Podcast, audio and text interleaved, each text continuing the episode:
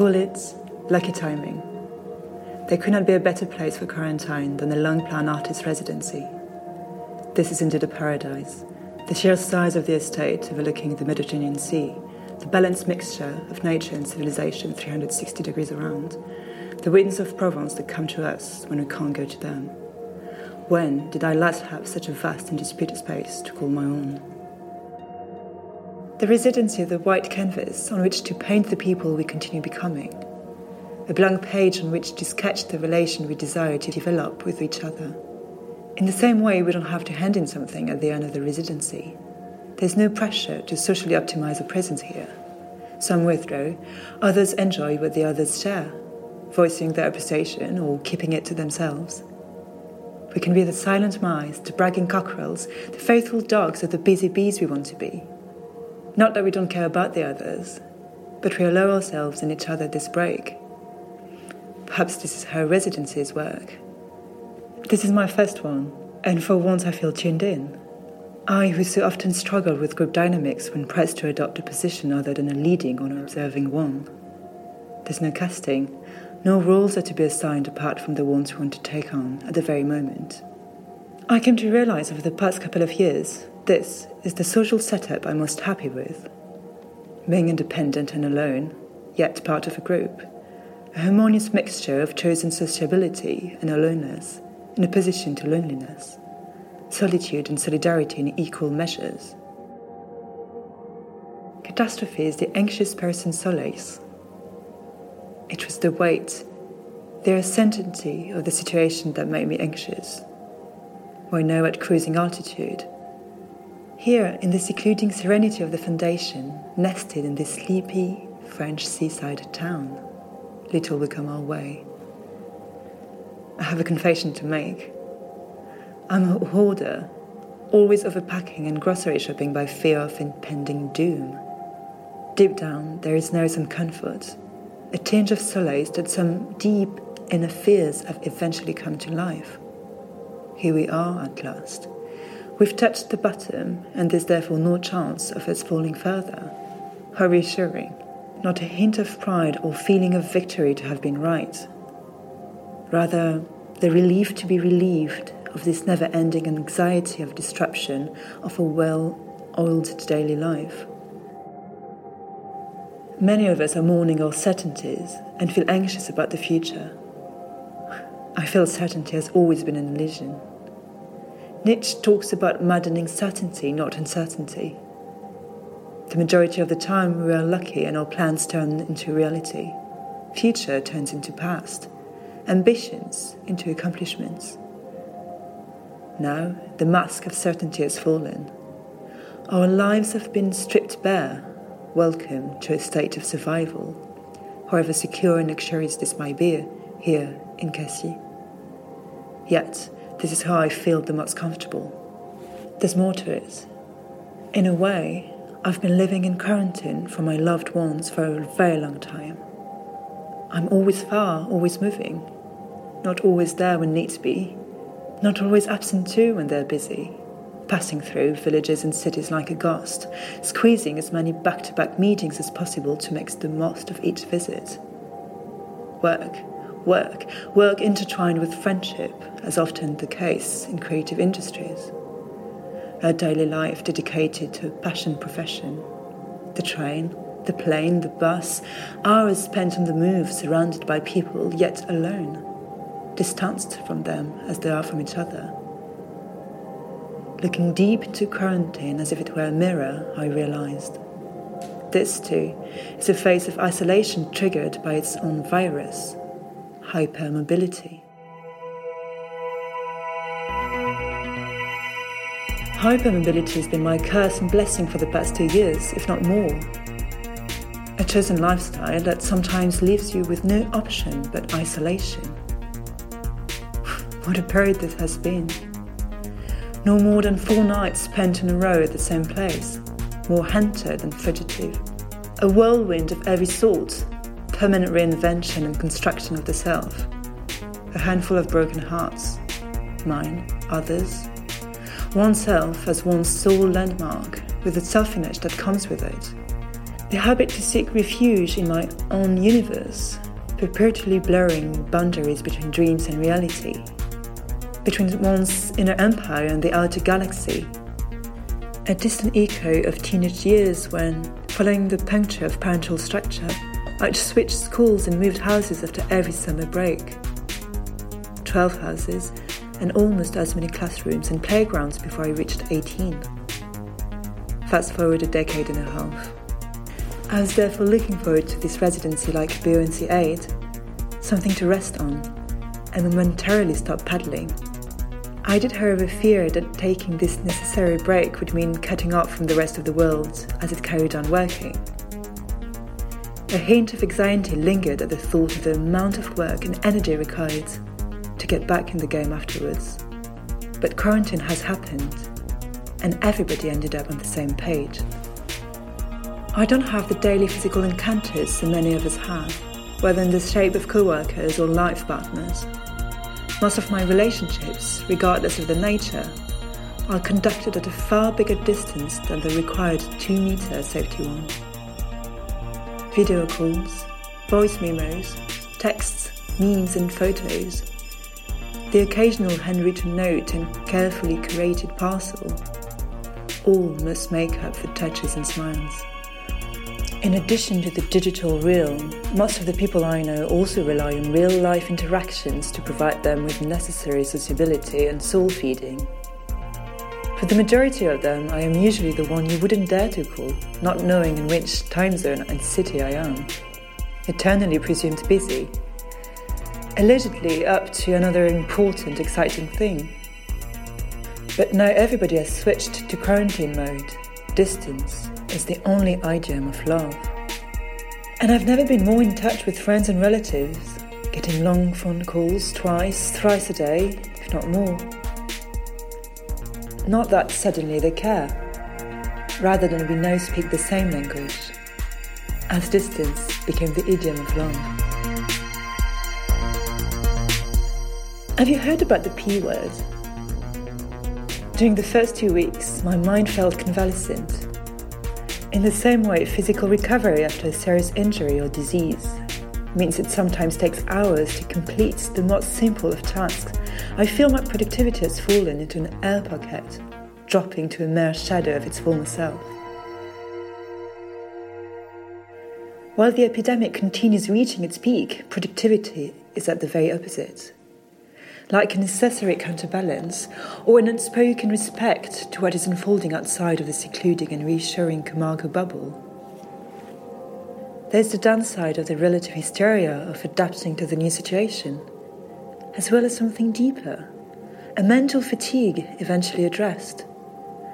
My brain deserves this break. It is reclaiming the space and time that has been denied to it for so long, setting the record straight on some serious deceleration. Me immobile, a steady roof on my head, and cupboards full of supplies, my brain can take its revenge and impulse some well deserved holidays. It knows that I can manage, that when it deigns coming back, I'll be there, held captive due to a world pandemic. There's also no incentive to anticipate the resuming of our daily lives and project. There will be no return to normality programs will not resume as normal. The disruption has been too long, too strong to do so. The content and temporality of each project will be reassessed. Others will come along, some will be discarded. We cannot simply postpone our ambitions for an extra couple of months. We'll have to reassess them collectively. What really matters now? What will later? will sit down from new eyes, at least for a while.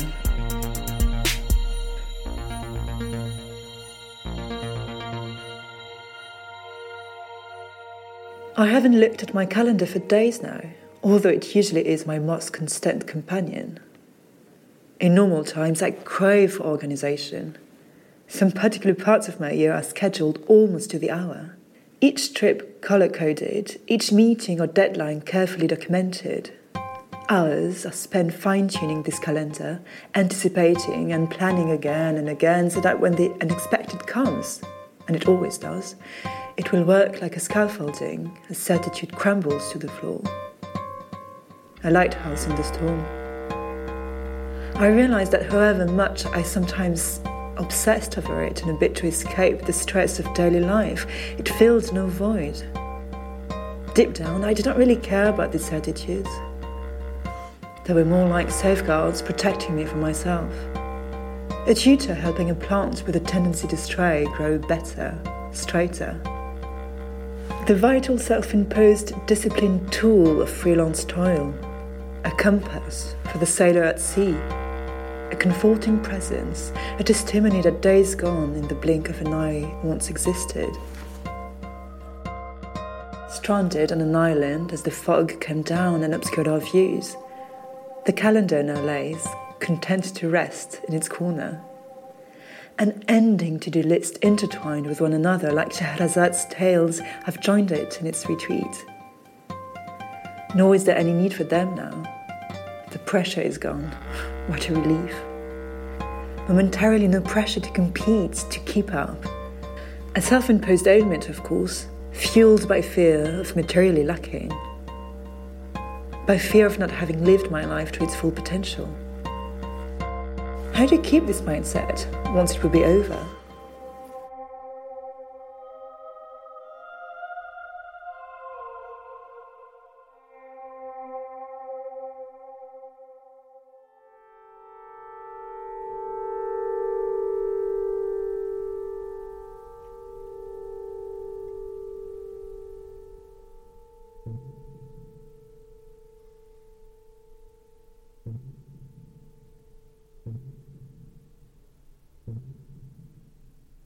Out went the animals.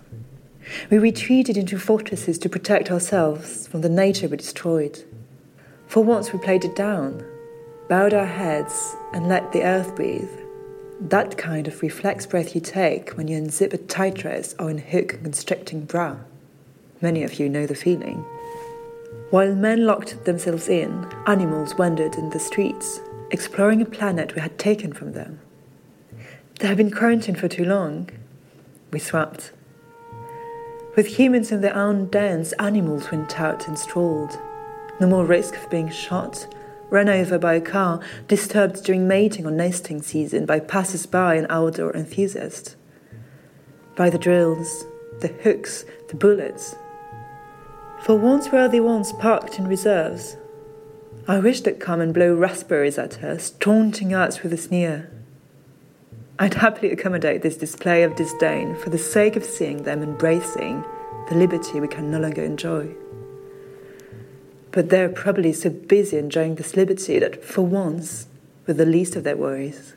Quarantine is about learning how to listen again, not simply to the birds now that the sound of engines has faded, outside noise is no longer something to shield from or complain about. It has become something we pay attention to, trying to decipher it like a music sheet belonging to a greater symphony. Noise becomes unusual, thus precious. It commands respect, so we respect it and embrace it. It commands to be acknowledged instead of ignored. Imposed immobility forces us to be more mindful about the now and here I've never been good at meditating. But isn't quarantine meditation on jumbo scale?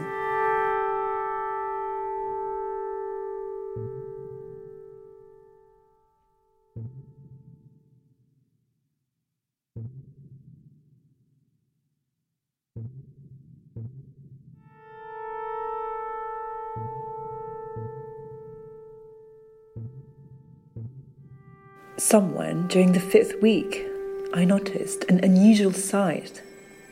Dormant suitcases quietly gathering dust under the bed. They too are on leave, going nowhere. For a split second, I could not recall what used to be a regular fixture of a now obsolete soundtrack. The humming of their wheels on the pavement, the quizzical buzz of their zip, or was it a soft squeal? The mattress of fluff balls on which they sleep is the currency of luxury, growing thicker as another idle day goes by. We need to talk about money. Something that came up in the early days of quarantine was my approach to financial matters. I initially thought I'd be drawn towards online purchases as a way to escape and bring some novelty into daily life through an order or two. Money seems more precious to me now that I can't easily spend it. Unless it stands like a reassurance for tougher times to come when this is all over. When, out of both residency and quarantine, our necessary expenses rise again and our income starts bearing the impact of the economic slowdown.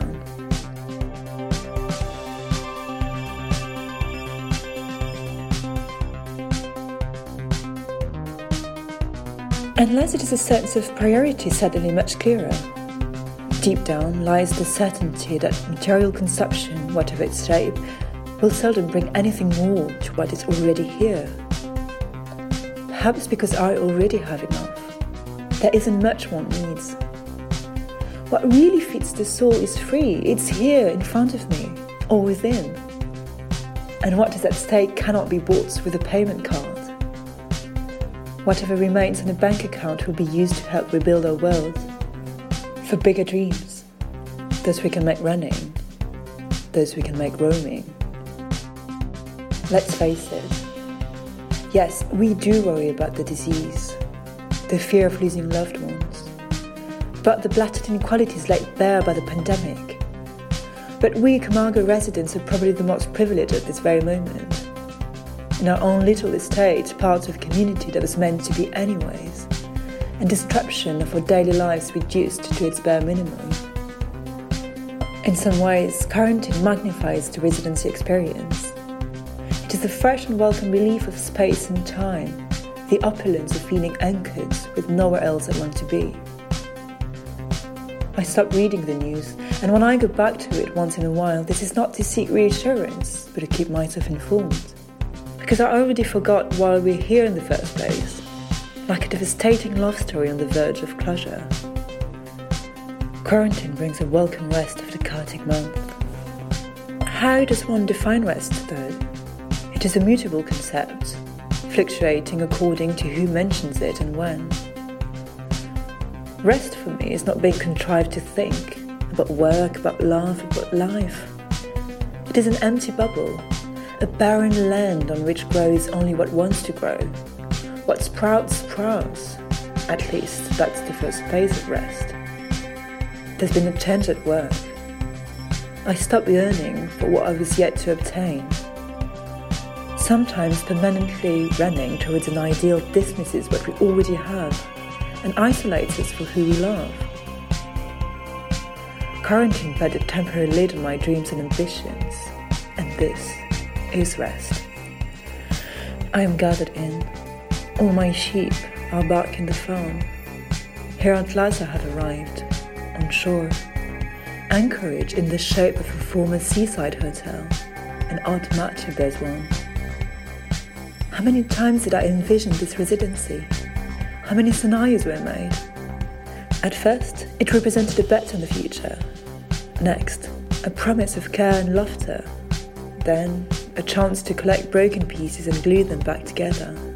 Eventually, another card to play in an already complex hand of impromptu weekend getaways and teaching escapades. But none of this happened.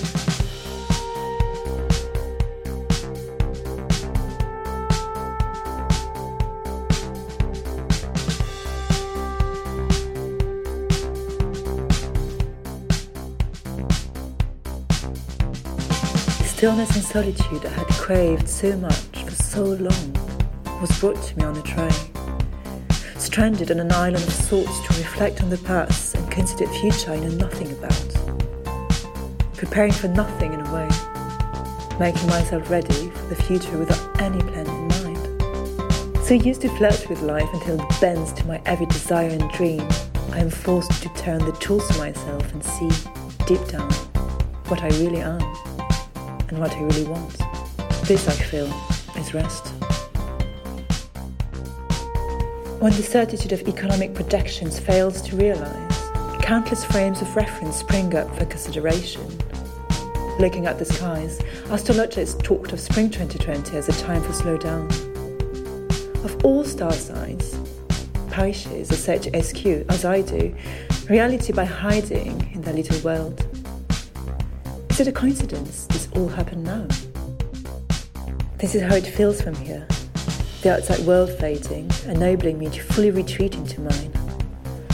Quarantine couldn't come at a better moment. As if the global mindset aligned with my intimate one, an urge many times postponed to lay down my arms and embrace the stillness, which I usually associate with emptiness and broadly speaking death. By creating movement, the state of imbalance is the condition of life from cells to sun, from sea to souls. Locked down, the entire universe now seems to dance to this spacious inner tune, enabling us to float in a bubble, freed from the constraints of time and its short and long term variations. At the dawn of week three, phone calls have dried out like a spring on a dry summer. This is a time of closing in and settling in for everyone the natural reaction to the first fortnight of quarantine's necessary social expansion.